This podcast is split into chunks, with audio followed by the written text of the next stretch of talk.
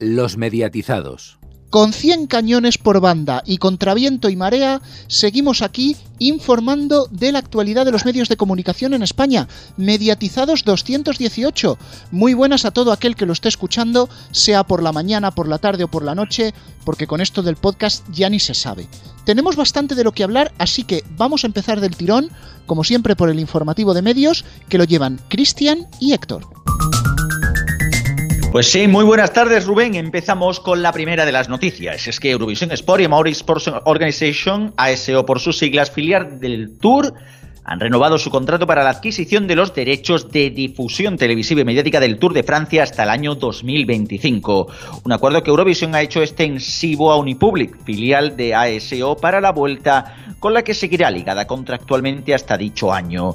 Gracias a la renovación de este acuerdo, el Tour de Francia llega a 54 países del continente europeo con la cobertura de todos los canales asociados a la Unión Europea de Radiodifusión. Del mismo modo, la emoción de la vuelta llegará a todos los países de Europa gracias a este mismo acuerdo. La carrera incrementará además su número de horas de difusión, hasta 70 por edición.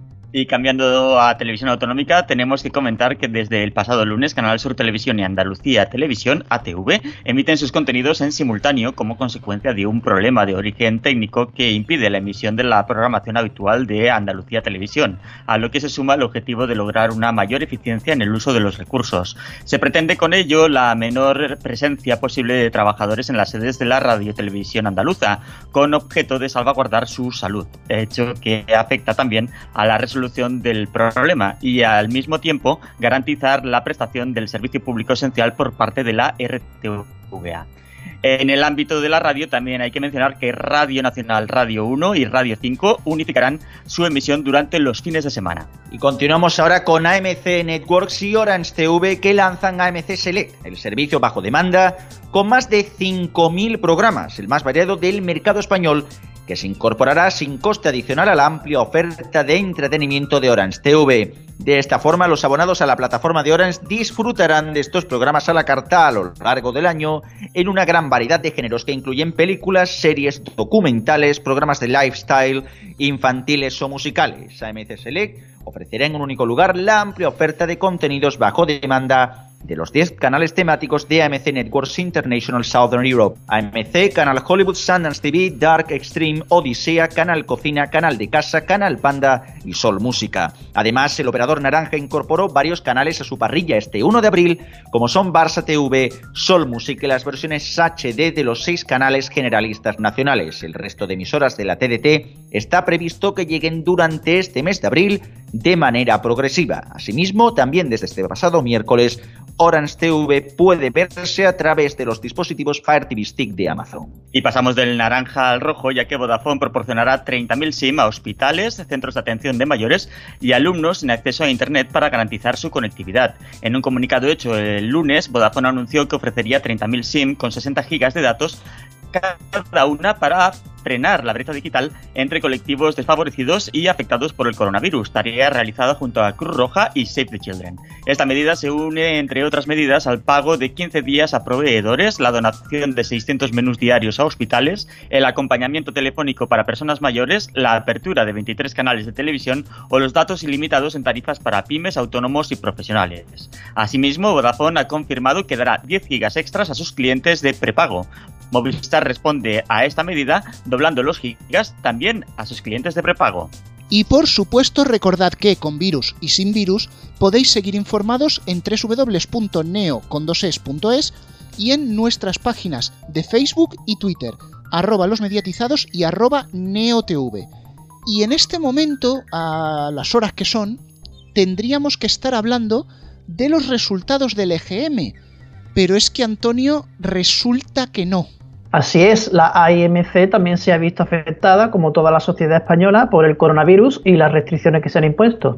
En primer lugar, la primera oleada del EGM de este año, que tendría que haberse publicado este mismo miércoles 1, pero al final se ha retrasado hasta el próximo lunes 6 de abril. De momento, no vaya a ser que nos lo vuelvan a cambiar como pasó la semana pasada. De momento, el próximo lunes 6 de abril sale el EGM.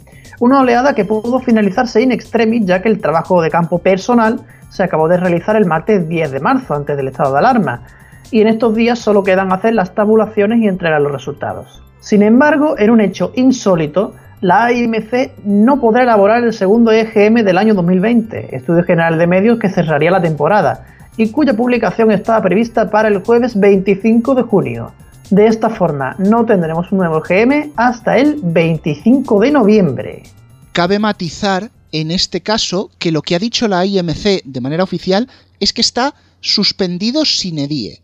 Pero vamos, que huele la cancelación porque entre que no se podrían hacer las entrevistas personales y que influenciado por todo este tema de coronavirus podría salir cualquier resultado, mejor casi que nos vayamos olvidando. Tendremos que hablar bastante, y no de resultados precisamente, pero para eso damos la bienvenida a los miembros del equipo que nos faltaban. Juan Rodríguez, muy buenas. Muy buenas, meditizados. Alfonso Hernández, muy buenas. Buenas tardes. Y un chaval que ya se está sacando los puntos de nuevo para el carnet de mediatizado, Francisco Garrobo. Muy confinados días. Sí, cuarentenados. La verdad es que en este EGM, lo dijimos la semana pasada, se va a ver cuál era la tendencia real del mercado, porque todavía no se había dado el estado de alarma y sí que podríamos sacar conclusiones. Se especulaba con la posibilidad de que por la detención digamos, del motor económico, como se ha dado en decir, que solo los servicios esenciales continúen, lo mismo no veíamos el EGM el 6 de abril, pero las cosas apuntan a que sí que lo vamos a tener. Sí, todo apunta a que lo tendremos, todo apunta a que el retraso no ha venido por el coronavirus como tal, me quiero referir, no es que no lo quieran publicar porque se estén esperando a que termine el estado de alarma, sino que el problema viene sobre todo en que la reducción de horas de trabajo, la no presencialidad, etcétera, etcétera, no les ha permitido poder acabar el estudio. Que nadie vea, nadie vea pájaros ni, vea nada raro, porque es sencillamente un estudio, como sabéis, es una encuesta. Esa encuesta se tiene que extrapolar, mirar tablas, analizar en base a recuerdo en la encuesta que te han dado los, los encuestados y en base a eso tú puedes hacer una estimación de cuál es el resultado de los datos, digamos, de audiencia es exactamente lo mismo que se hace con el CIS o con cualquier encuesta que hacen los periódicos sobre los resultados electorales o la que hacen los ayuntamientos con los barómetros mensuales, trimestrales o anuales que hagan algunos ayuntamientos. ¿Podría haber un segundo retraso? Yo creo que no, creo que si han dado esa fecha es porque saben que el trabajo que les quedaba era un trabajo muy pequeño y que han querido terminarlo de, asentar. Y para la siguiente, eh, o sea, la de, la de julio juraría Alfonso que no está aplazada sino suspendida. Efectivamente, em, la reunión que has tenido esta semana la AMC, que la tuvo el pasado lunes, decidieron mm, que finalmente lo que iban a hacer es suspender de forma definitiva la segunda oleada del estudio general de medios. Supongo que porque no ven manera de hacer entrevistas personales en próximas fechas.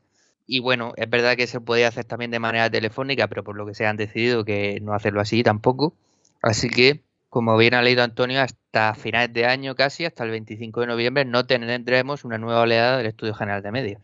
Bueno, pues ahí me toca a mí pedir disculpas porque estaba un poco desactualizado, entonces sí, suspendido definitivo. Eh, un suspendido definitivo, en parte, como bien dice Alfonso, ¿cómo sería o, cómo sería un EGM únicamente de llamadas? Sería interesante de saber qué ocurre si no se van a las puertas, y no se hacen esas encuestas de una hora, esas encuestas, Alfonso, que, que, ya llevaron una gran polémica cuando lo de José Antonio Avellán, que se hablaba de manipulación o no manipulación. Mm. Pero lo que sí que es cierto, que no haciendo presenciales y haciéndolo todo telefónico, seguramente saldrían perjudicadas o podrían salir perjudicadas, o creo yo que saldrían perjudicadas la serie y la COPE y podrían salir beneficiadas sobre todo las radios musicales, ¿no? Más jóvenes. Eh, es curioso que no se haya querido hacer, lo entiendo, sobre todo porque el EGM lo pagan los anunciantes. Son los que viven de las encuestas esas que hacen presenciales, pero sería divertido ver un EGM sin encuestas presenciales. Sí, yo simplemente añadir, aparte de lo que tú dices, que, que sí, que sería interesante, simplemente añadir que es un hecho insólito que no salga de un estudio general de medios. Yo no tengo noticia de nada parecido, porque sí que es verdad que hubo una época, una vez, cuando José Antonio Avellán hizo un reportaje de investigación, que si manipuló o no manipuló el EGM, que es verdad que, que expulsaron a la COPE, pero el estudio general de medios salió. O sea que yo desde luego no recuerdo ninguna situación parecida. Yo tampoco y creo que creo que sería la primera vez, lo estudiaremos, lo hablaremos en el, en el programa especial del EGM, pero juraría que es la primera suspensión total y demuestra que, esto es muy especial lo que está pasando. Esto demuestra que la metodología del EGM está un poquito antigua, porque en los tiempos que estamos, que por eso ya no se puede hacer, o sea, que se podría hacer. Otra cosa es que hay intereses detrás, como estabais diciendo, y que podría variar sustancialmente los datos, pero que en los tiempos que estamos se podría hacer todo el EGM vía telefónica e incluso por encuesta online. Es que se podría hacer y sin embargo no se va a hacer por esas causas de que no se podría hacer con normalidad las encuestas personales. Quizá haya conspiración por ahí de que haya alguno que le interese que no sé, que haya encuestas personales porque le beneficia, no lo sé.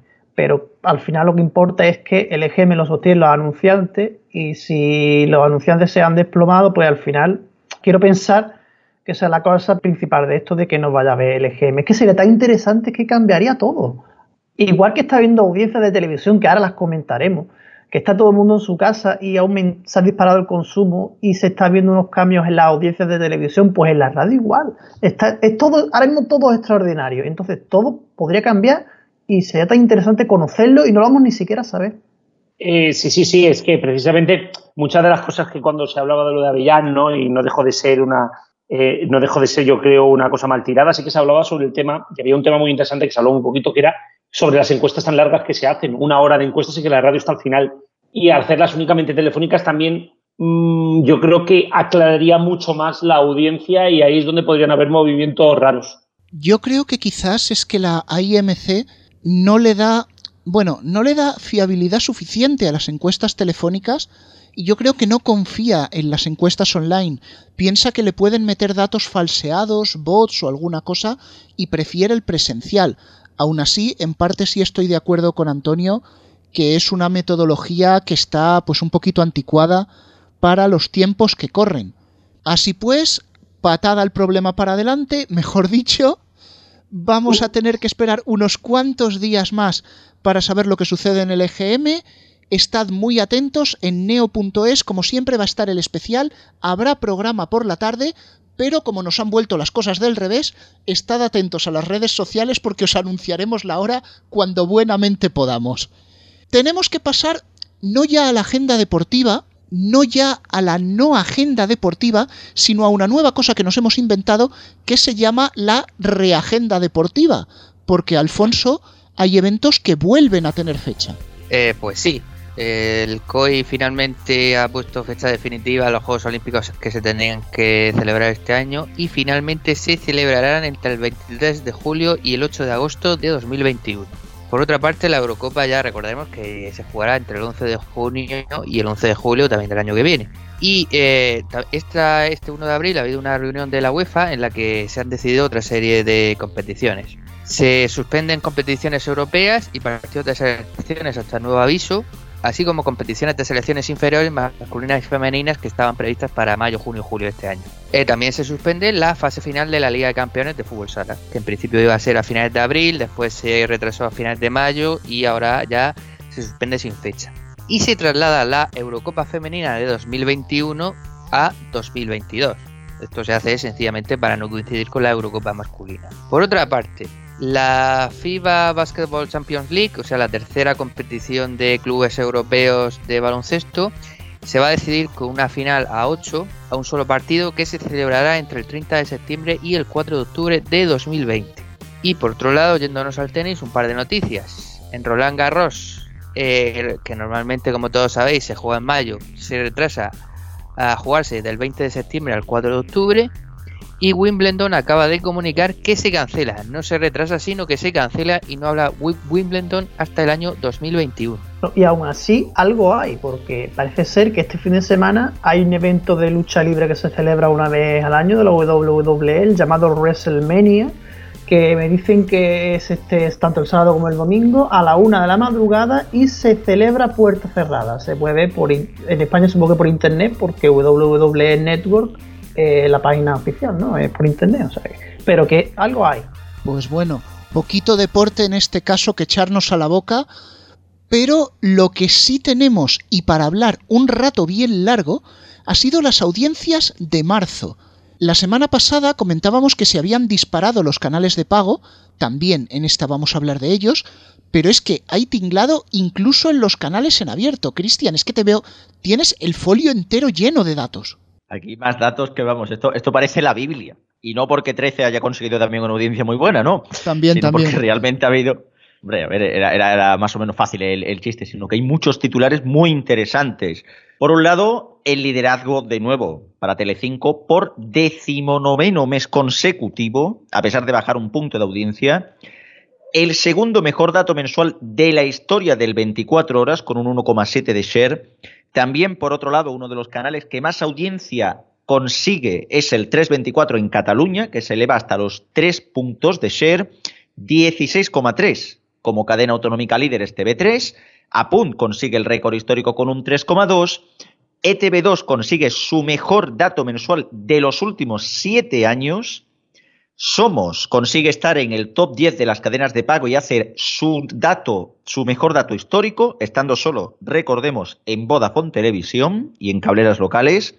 Y por otro lado, también destacar de que las temáticas de pago consiguen el segundo mejor marzo de la historia, igualando además al mes anterior, que ya consiguieron el mejor febrero de su historia. Consiguen unos datos buenísimos, lidera- liderando Fox y sobre todo la gran subida de Canal Hollywood este mes. Han sido desde luego muchísimos datos, además también de mencionar que Televisión Española gana un punto de share y donde más audiencia gana es entre la gente joven, precisamente entre los segmentos de 13 a 29 años, y la sexta consigue su segundo mejor dato histórico, con un 8,3 de share. O sea, hay muchísimos titulares, muchísimos titulares. Y junto a esto, el récord histórico de consumo televisivo con 284 minutos por mes, eh, el día de mayor consumo histórico televisivo, que fue el primer domingo del estado de alarma, y también el récord histórico en consumo de otros contenidos, o sea, plataformas tipo Netflix, Amazon o la creada recientemente Disney Plus. Pues poco más que añadir, lo más destacado es eso, lo, del consumo, tras desde que se decretó el estado de alarma, que, la, que las cadenas que más suben en televisión en abierto son la sexta, la 1 y el 24 horas, que las que más bajan son 4, Telecinco y Gol, Gol que ha perdido la mitad de su audiencia. Por grupos, lo que pierde Mediaset, que son 2,3 puntos, lo gana Radio Televisión Española y A3 Media, un punto y medio Radio Televisión Española y un punto a 3 Media, que la Forta ha subido 0,7 puntos y que en informativos pues sube Televisión Española, contando el simulcast eh, entre la 1 y el 24 horas, hay un empate técnico entre los informativos de Antena 3 y los de Televisión Española, gana Antena 3 por la mínima y Telecinco está muy cerca de estos. Yo paso la pelota a mi campo, que es el de la televisión de pago, y la verdad es que son datos que sorprenden, pero sorprenden por dos lados diferentes. Es decir, tenemos que Canal Hollywood, un canal que es realmente simple, o sea, cine palomitero 24 horas, más o menos bien seleccionado, ha pegado un subidón como no se ha visto en mucho tiempo. Sí que cabe matizar, eh, al hilo de lo que comentábamos la semana pasada, que era un canal que no es básico en Movistar, y que ahora con los nuevos packs tampoco era básico en Vodafone. Y yo creo que habría que replantear por ese lado. Más mérito me parece todavía lo de Somos, porque no está en Movistar. Recordemos que Movistar lo ve como competencia de, de cine español y no lo quiere. Orange tampoco cuenta con él y solo con cableras locales y Vodafone ha pegado un subidón impresionante. Antes, eh, a principios de año, comentábamos que veíamos a canales como Fox o AXN igualar o superar a canales de la TDT como fueran Real Madrid, TEN, Teledeporte, los de cola. Pero es que ahora esto se está haciendo generalizado.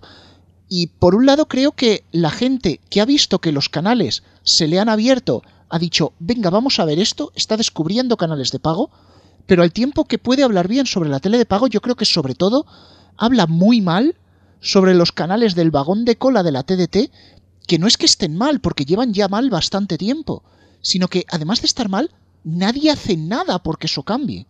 Pero sí que es verdad que al final es el es lo mismo de, todo esto, ¿no? O sea, que realmente hay canales que realmente no interesan. O sea, es que nada más que ver la programación de Real Madrid Televisión. O sea, es que es que no emite nada. O sea, es que las audiencias, normal que luego hagamos espacios como audiencias de mierda. Es que nos ponen gratis el contenido. O sea, agradezco honestamente el que se hagan estos canales, estos, estas cosas, porque nos rellenan el programa, pero es que son canales que no ofrecen nada de nada. Y al final, pues la televisión de pago, como bien dices, ha abierto un, digamos así, unos canales que de otra manera, pues la gente no pagaría de per se. O sea, realmente el gran éxito y el gran acierto que tuvo Movistar, aunque bueno, no fue Movistar la primera que hizo esto, sino Ono, ¿no? Cuando hizo estos paquetes combinados de que te metieran la televisión gratis, es precisamente el que, bueno, de otra manera yo no pagaría por televisión, pero bueno, me viene gratis con el Internet, pues mira, ya que están, pues los cojo y los pongo.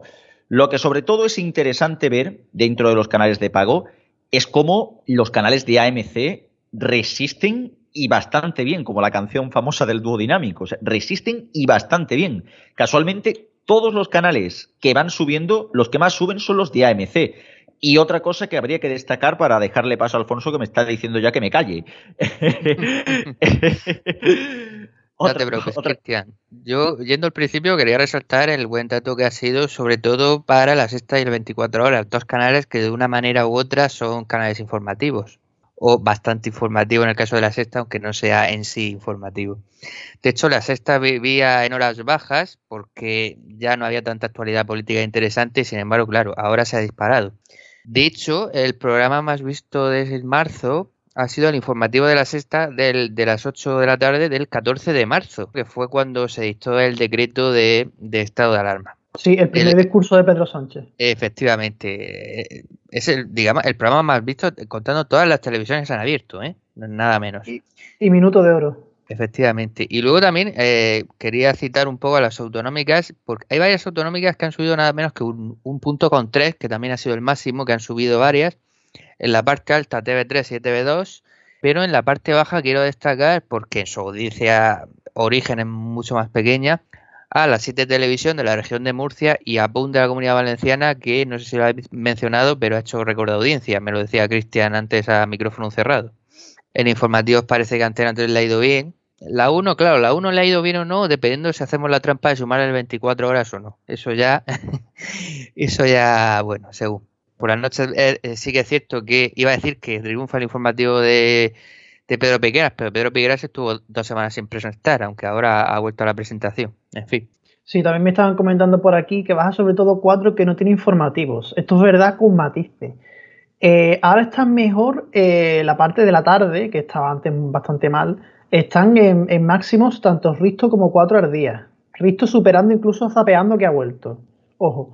Pero sí es verdad que también, hombre, a Telecinco y 4 lo que le ha perjudicado sobre todo es el acortar superviviente, que ha perdido bastante audiencia del de late night. Pero también cuatro, que en estos discursos de Pedro Sánchez comentábamos que la sexta había hecho el máximo del mes eh, ese día, pues cuatro era la, única de las grandes cadenas que no dio el discurso de Pedro Sánchez, o sea, dio el cuatro días fin de semana de 8 a 9 menos cuarto y ya se iban a otras cosas y el discurso lo daban solo en Telecinco y la audiencia de cuatro pues eh, se iba. Yo quiero concluir de nuevo hablando sobre la televisión de pago, que no es ya solo los datos que vayamos a ver estos días, que van a ser estratosféricos, estratosféricos para lo que es la televisión de pago en este país. Recordemos que llega aproximadamente a una cuarta parte, un tercio tirando por arriba de los hogares de España, sino cómo va a ser la televisión de pago después de esta cuarentena. Porque ya sabemos que la apertura de canales que ha hecho Movistar es irreversible, veremos si esto no tiene efectos también en Vodafone y en Orange, porque si una cosa tengo clara es que los datos de audiencias que estén saliendo ahora de los canales de pago con toda la gente en casa y consumiendo televisión como loca, van a ser una Biblia para lo que va a venir después. Pero en el caso de nuestro programa, lo que va a venir después es la agenda de Neo y también vamos a hablar de una plataforma a la que le puede salir muy rentable esta cuarentena, Disney Plus. Volvemos enseguida.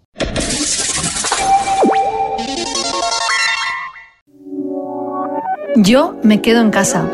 Yo me quedo en casa. Yo me quedo en casa. Yo me quedo en casa. Yo me quedo en casa. Yo me quedo en casa. Yo me quedo en casa. Yo me quedo en casa. ¿Y tú? ¿Piensas salir? Ser responsable. Los mediatizados. Volvemos de esta pequeña pausa, se nos ha hecho más corta que la cuarentena. Y vamos a hablar de una plataforma de streaming que sé que levanta pasiones entre los oyentes de este programa.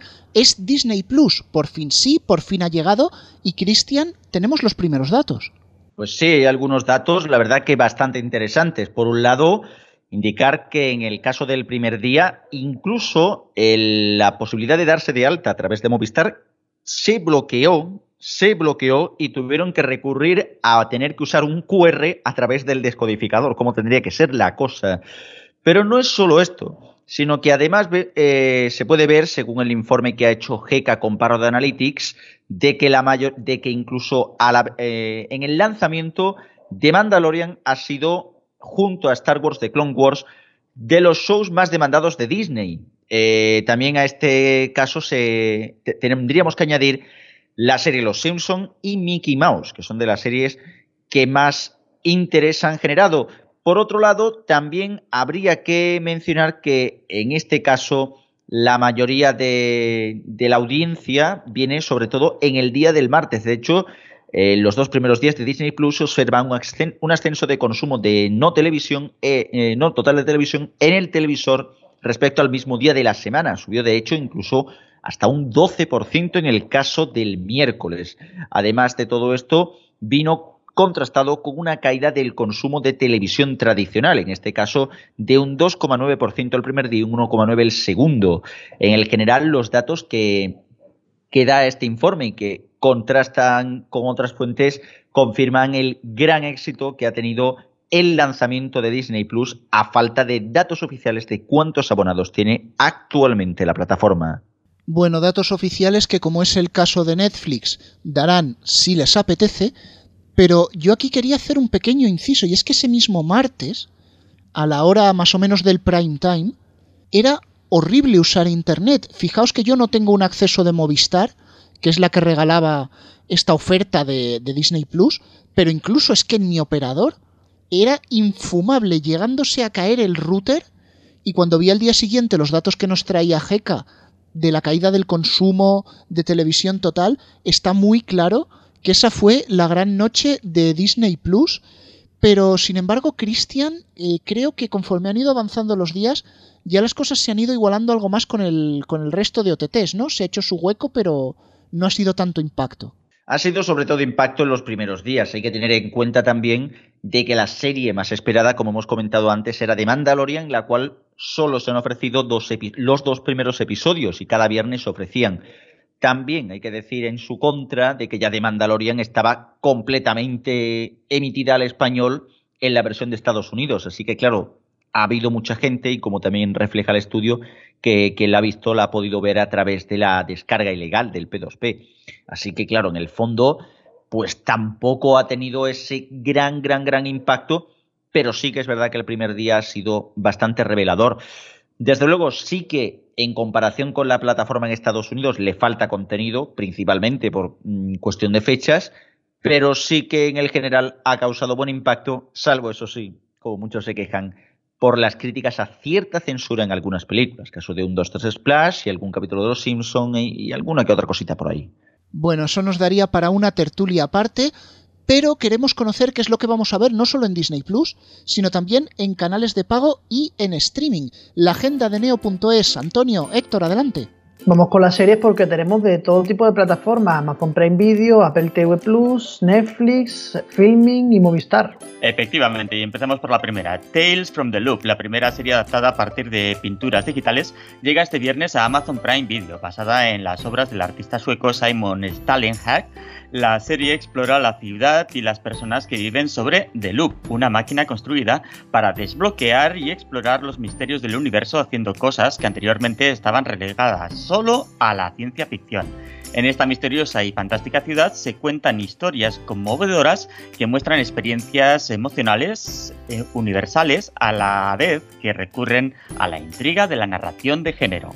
Y Apple TV Plus estrena también este viernes la serie de misterio Home Before Dark, inspirada en los informes de la joven periodista de investigación Hilde Lisiak. La serie cuenta la historia de una joven que se muda desde Brooklyn a una pequeña ciudad situada al lado de un lago y de la que su padre se marchó años atrás. Mientras está allí, su búsqueda de la verdad la lleva a encontrarse con un caso sin resolver que todos en la ciudad, incluido su, su propio padre, intentaron enterrar.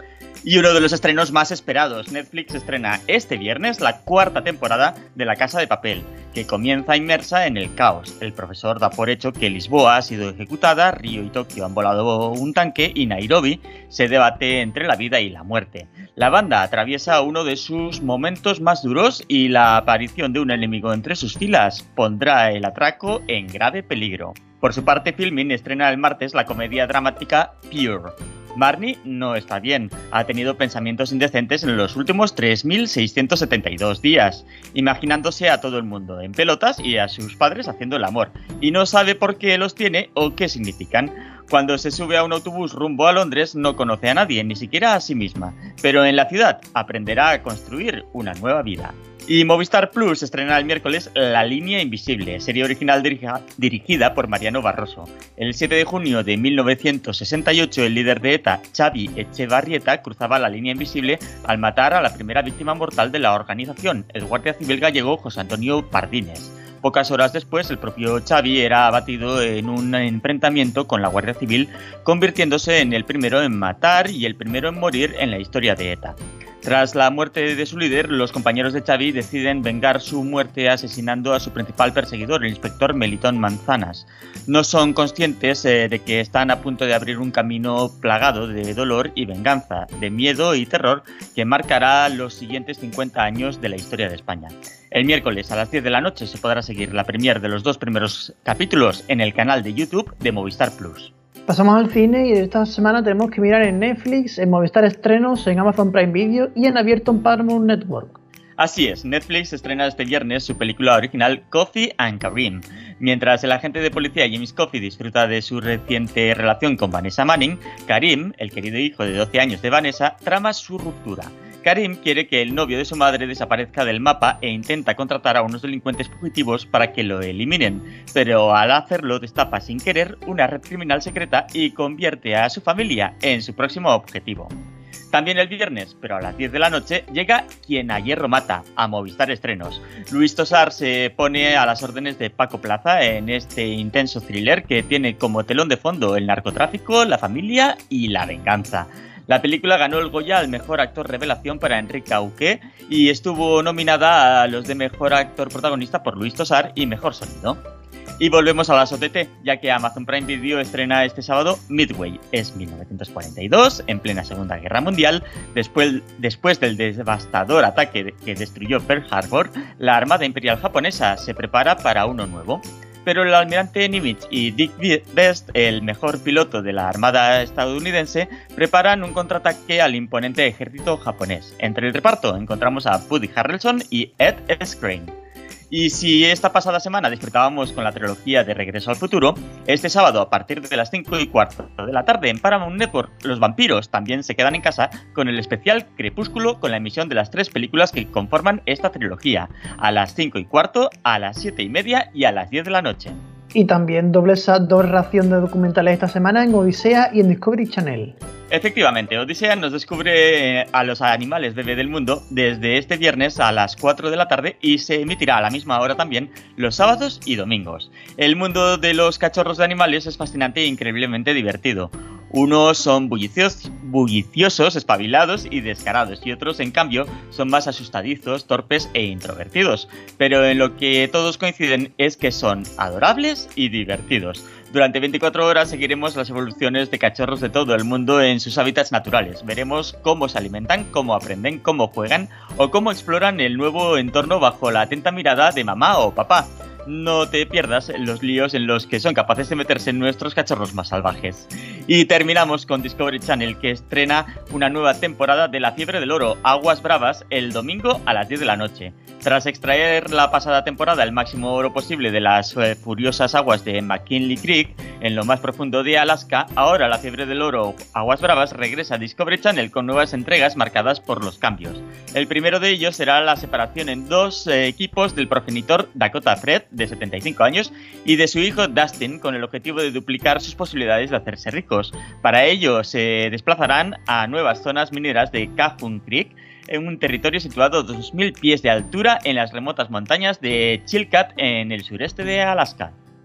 Y desde los mediatizados tenemos el remedio para combatir esta cuarentena lo dura que está siendo y es dar mucho más humor, por ejemplo, con el medio informativo.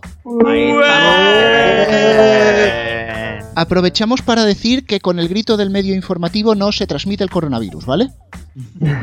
Hemos gritado con mascarilla. Bueno, la verdad es que el coronavirus está afectando muchísimo las programaciones, tanto en televisión como en radio, y hay canales que han tenido que tomar decisiones muy duras. Sí. Como por ejemplo Antena 3 manteniendo la ruleta de la suerte, ¿no? Es una decisión muy dura. Yo hablaría, hablaría antes de Antena 3 Noticias, pero es otro tema. Bueno, eh, sí que hay canales, hay canales que con la cuarentena lo están pasando muy mal, han tenido que hacer la programación como han podido. Es el caso, tristemente, de Real Madrid Televisión que ha tenido que empezar a emitir cine. ¿Han, han tenido que quitar el fútbol y poner cine? Vaya. No, que eso, es que eso ya lo hacían. Vaya, vaya, ¿eh? Es un drama. Meten ya dos películas por la noche. Esto es un drama. Es que yo ya convertiría el canal en, en Bomb Cine 2, porque vamos, visto lo visto. Bueno, no, no son los únicos, ya digo que esto es, es muy triste, está afectando a muchos canales. Por ejemplo, TEN ha tenido que programar bloques enteros de realities a falta de programas en directo. Es, es traumático. Eso Qué sí. triste para tele. Qué triste. A lo, a lo que ha quedado. No lo habían hecho nunca antes. Sí. Es, es el- Les ha es- pillado- es- es la dureza de la cuarentena. Pues sí, Sí, sí. desgraciadamente. Y además, y además lo han hecho para ahorrar costes, ¿sabes? Es que a distancia solo tenían eh, acceso a un cajón, ¿no? De la programación. No, cajón no se dice Héctor, Héctor malo. Ay, ay, Cajón no se dice. No, no. A un bloque de programas. A un bloque de programas. Vamos Bueno, a decirlo pero- bien. pero Porque es ojo. lo mismo, a las cintas de caso abierto. Pero ojo, pero ojo porque hay un canal, hay un canal que está sufriendo más todavía. ¿De cuál? Vamos. Eh, estamos hablando en este caso de Disney Channel que ha tenido que resignarse a emitir las mismas series una y otra vez, una y otra vez durante toda la cuarentena. Oh, Dios. Y las cambia aleatoriamente. Sí. Es como el bucle de Disney Plus este que ponen en Movistar, pero por la TDT, básicamente. Y con O anuncios. peor. Y con anuncios, exacto. Pero bueno, no todas las noticias son malas, porque también hay esperanza y hay propuestas innovadoras. Por ejemplo, BIMAD nos propone un maratón de callejeros. Ostras, Lo, eso lo nunca he visto. Lo nunca he visto. Ojo, eh, tiene- infringe la ley, si no se puede salir a la calle. Exacto. Como que callejeros.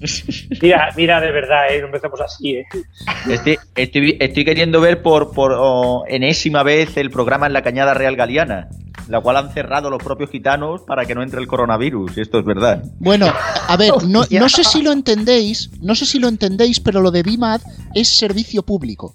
Es para que veas lo que hay en la calle y te apetezca no salir. También, también. Exacto. Es como, es como las películas del Dark, pero de otra manera. Una cosa Sí. así. Lo peor es que estas son basadas en hechos reales. Pues como las películas de la tarde. Sí, sí, sí. Bueno, Multicine Antena 3 lleva viviendo con eso 25 años y ahí está, ¿eh? 25 de los 30 de la cadena, ¿no? Casi que sí. Bueno, 25 no, pero 20 años llevan echando esas mismas películas. Bueno, tenemos que decir que el coronavirus es una enfermedad que afecta principalmente a los pulmones y a las vías respiratorias. Pero, sin embargo, Antonio, hay gente a la que parece que le ha afectado la cabeza. Qué bu- qué- qué- de los mejores hilos que has hecho. Hombre, tú me lo vas a decir porque vas a entregar los premios. Coronavirus de oro. Muy bien. ¡Ole! Eh, Madre A ver, por favor, El Antonio, pro- procede, procede a estos derrames mentales.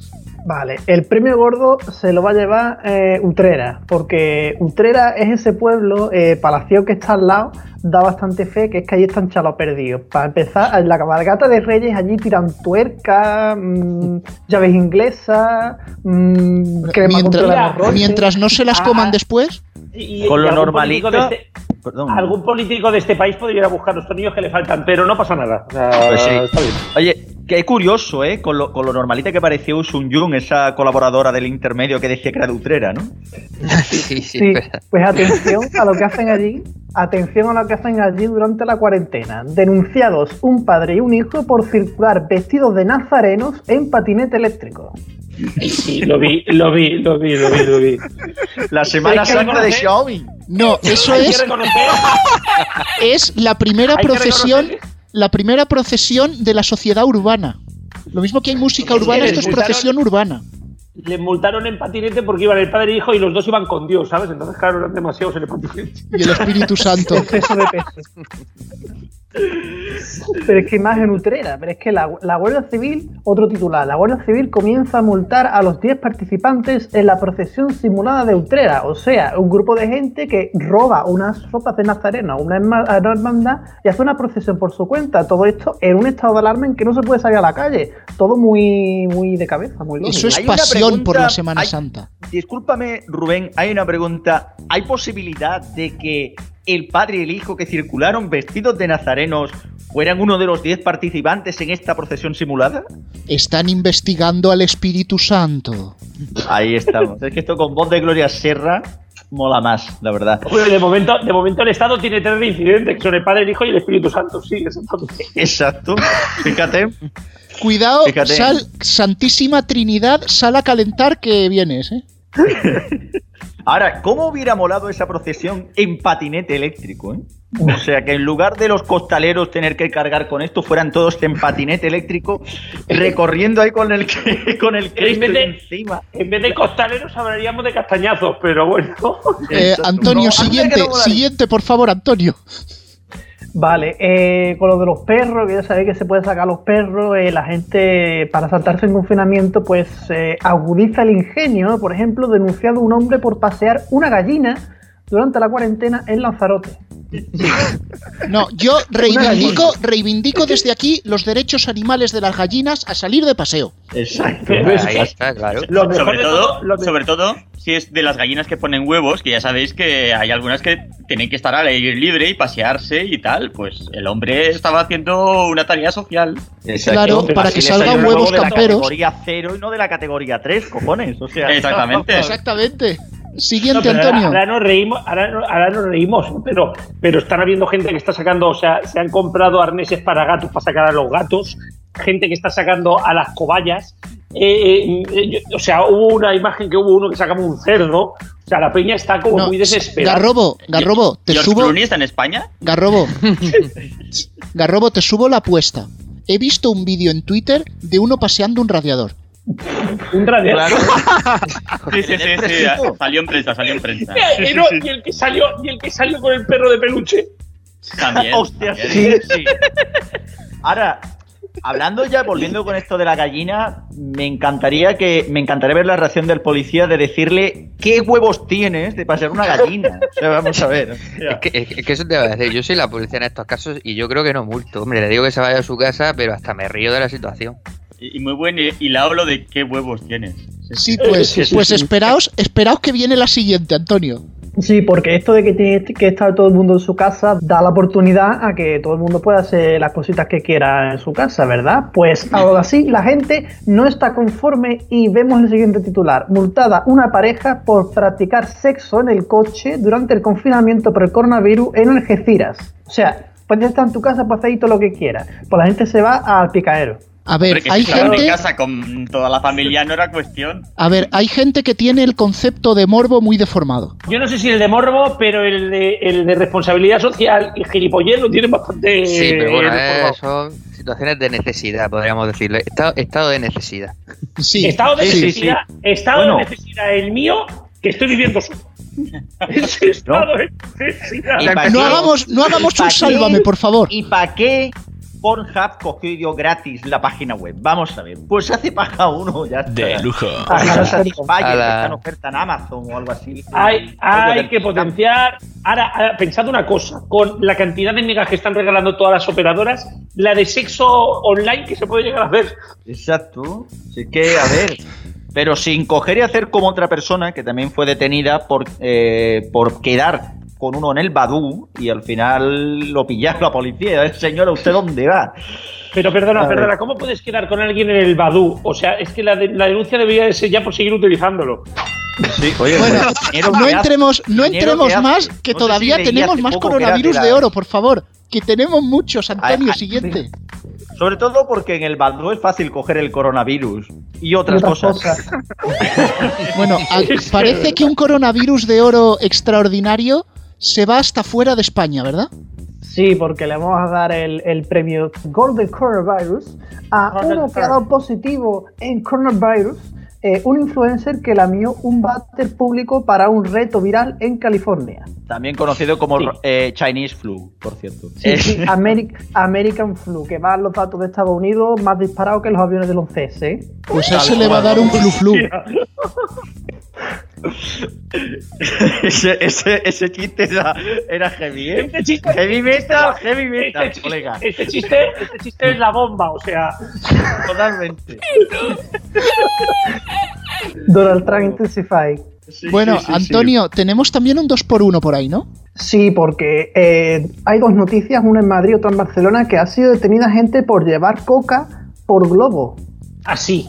Sí, esto globo la no que lo, no que lo cogen y lo lleven en un globo de los niños. Va- Vamos a hacer la referencia. ¿Pero qué era? ¿Coca de tomate? ¿Coca de espinacas? ¿Coca de no. ¿De, de Aquí qué? es más Era coca, coca aquí de mierda. coca de- aquí era más coca de Yardons, pero eh, esta señora, o sea, utilizó el servicio Globo para llevarle a un cliente. Me parece de responsabilidad social total que, aun pudiendo bajar a vender a la calle, decidas vender por Globo para evitar el contagio. Es que nadie, hay que ponerle. O sea, es que nadie se ventana solidariza. Acabo de ver un camión de Amazon Prime. ¿Por qué no puede haber un camión de Amazon Coca? Vamos Es que nadie se solidariza con esos pobres camellos O sea- que están jugándose ahí la vida para llevar su dosis a los clientes. Es más, tú dices un 2 por 1 yo te doy un 3 por 1 porque un camello fue detenido en Puerto Llano con varios gramos de hachís, varios gramos de coca y 1.800 euros en efectivo. Claro, como en Puerto Llano no hay globo. Ah, Habrá Uber Eats, digo yo, ¿no? Claro, es que. No, el, el Uber es que te bajas de tu Uber y te vas a comprarlo. Eso es lo que hay. Eh, No sé, en Jerez, en Jerez y en Cádiz hay Uber Eats y no hay globos, ¿sabes? O sea, pues no podía, no podía ser normal, ¿sabes? Un Just Eat y vas que te matas, y eso. Pues ya está. Ya. Just High. Yo qué sé. Ya estará. Nos vamos ahora, da tiempo a una más, eh, al Parque Jurásico de Murcia, con todo el respeto a los murcianos. sí, porque aquí hablamos de, de lo que pasea la gente, que si otro pasea un perro de peluche, otro una gallina, pero este, atención, eh, con lo que iba él. Uno ha salido pasear al perro disfrazado de dinosaurio. en Murcia. Eso he visto en Barcelona Sí. también, ¿eh? Esto se ha hecho muy Bueno, famoso que- el, el vídeo porque lo que- colgó la policía.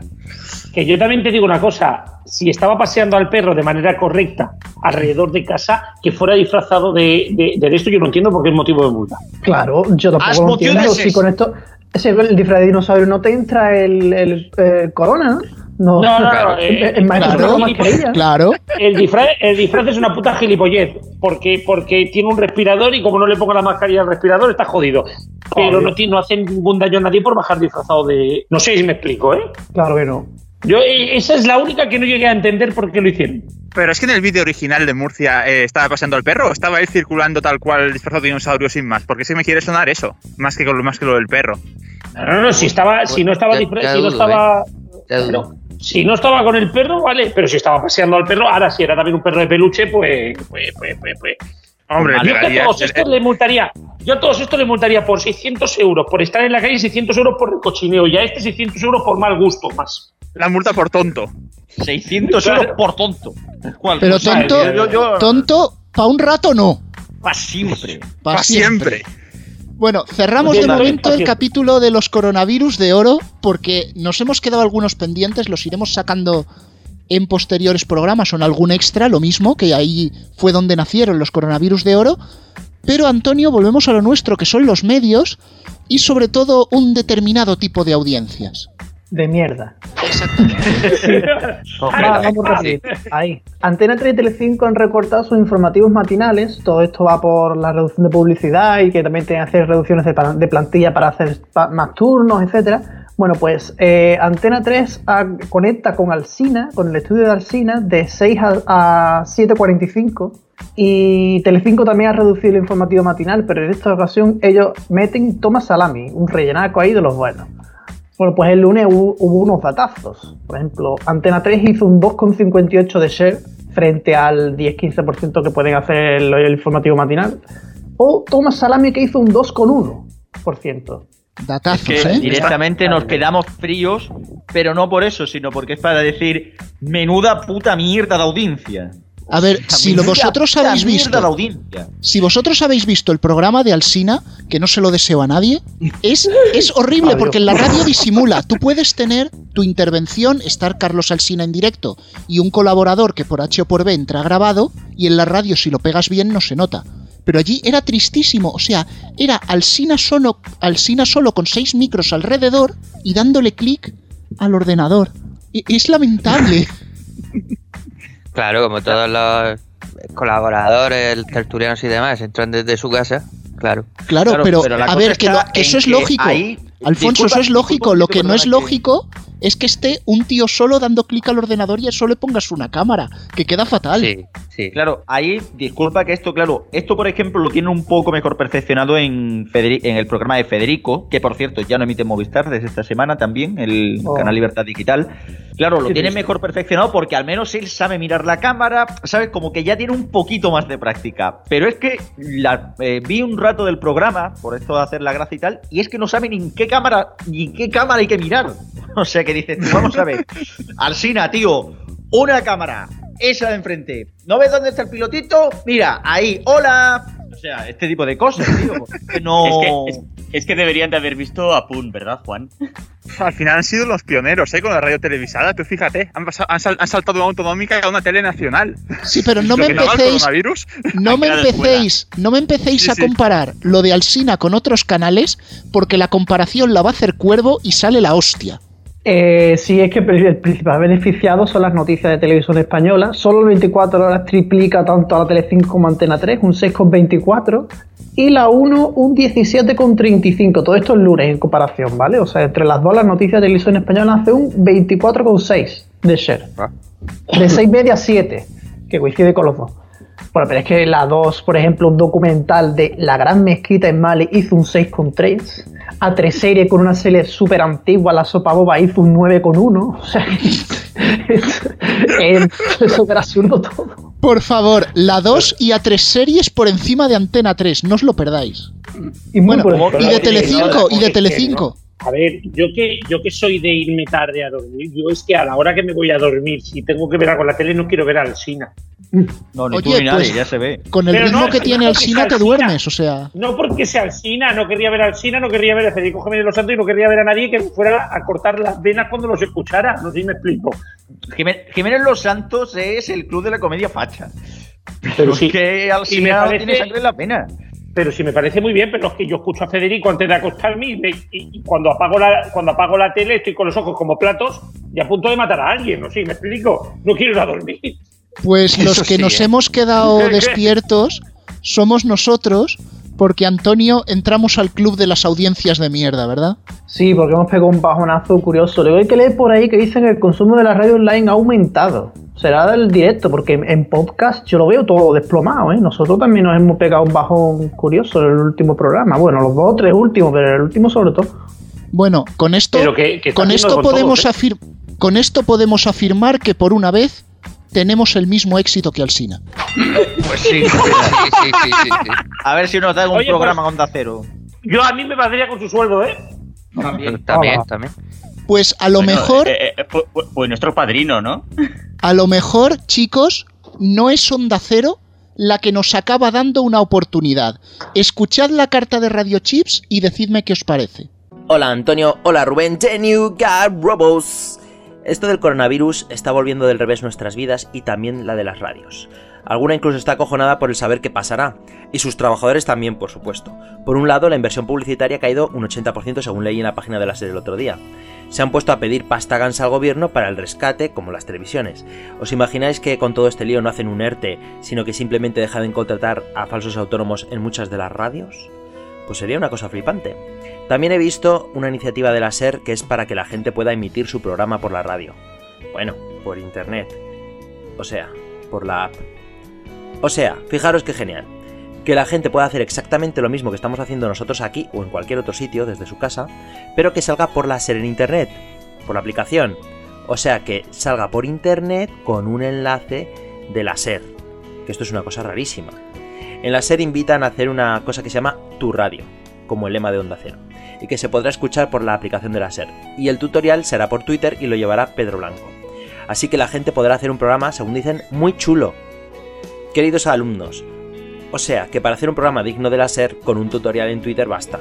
Es una cosa bien curiosa. Por un lado, hacer un programa en la radio es una cosa que supone para muchos mucho tiempo, muchos conocimientos, pero a la vez cualquiera puede hacer un programa muy chulo digno de la SER. En realidad es como si la SER admitiese que total. Esto de hacer radio tampoco es tan difícil, al menos no para tener la calidad de la SER y ser emitido por su aplicación. En vez de iVox, como el vulgo, emítase por la SER. La SER ofrece su aplicación. Diría que todo esto es, como diría Rajoy, una ocurrencia. Pero como cualquier cosa telemática en este momento mola, es guay, aplausos y demás, porque es nuevo, pues adelante. Todo lo nuevo es moderno e innovador. Aporta algo que va a revolucionar nuestra vida. ¿Y os acordáis de la Radio 5.0 de Radio Nacional? En la que la gente podía grabar su reportaje y que los mejores reportajes sonarían en la antena de Radio 5 era una cosa que era futurista, que era una revolución, y eso de que la radio 5.0 iba a triunfar es que era un paso más. Que viva el periodismo ciudadano, que antes se llamaba así, pero que ahora se mira con bastante desprecio como si fuera una fábrica de bulos, porque en realidad así es. Pero bueno, adelante con todo. Dentro de unos años nos acordaremos de esto y sonreiremos. Bueno, pues oído esto, señores de la cadena SER, cuando queráis os mandamos el enlace de los mediatizados para que lo pongáis. Enhorabuena a la SER y a todos esos que están descubriendo ahora, ahora, la radio desde casa. Eh, bueno, Herrera ya lo hacía, ¿no? Emitir desde su casa, pero nosotros ¿de, de cuándo llevamos? ¿2013? 2013, sí. Pues O aquí sea, está. Somos los precursores del teletrabajo, unos adelantados a nuestro tiempo. Exacto. Por varios años. En fin, lo que sí que tenemos que ir adelantando porque estamos ya fuera de tiempo son las despedidas. Así que Héctor Prades Castellón, muchas gracias. Hasta pronto. Juan Rodríguez Elche un poquito más abajo, muchas gracias. A vosotros hasta la próxima. Seguimos bajando, Alfonso Hernández Cartagena, muchas gracias. A vosotros un saludo. Vamos bajando un poquito más, Antonio. Bueno, Antonio, no te vayas todavía, que contigo tengo que despedir. Es que ya me he dejado los dos extranjeros fuera. Cristian y Garrobo en Cataluña. Adeu. Adeu, adeu. ¿Ves? Tenemos invitados internacionales ya y todo. Bueno, Antonio, la música lo de siempre, ¿no? Sí, es Creative Commons para saber las canciones, la descripción del podcast y el próximo programa, si no nos lo cambian, es el del EGM. Toquemos madera. Exactamente. Ya sabéis que estamos en Spotify, iTunes, iBox y Google Podcast. Hasta la próxima.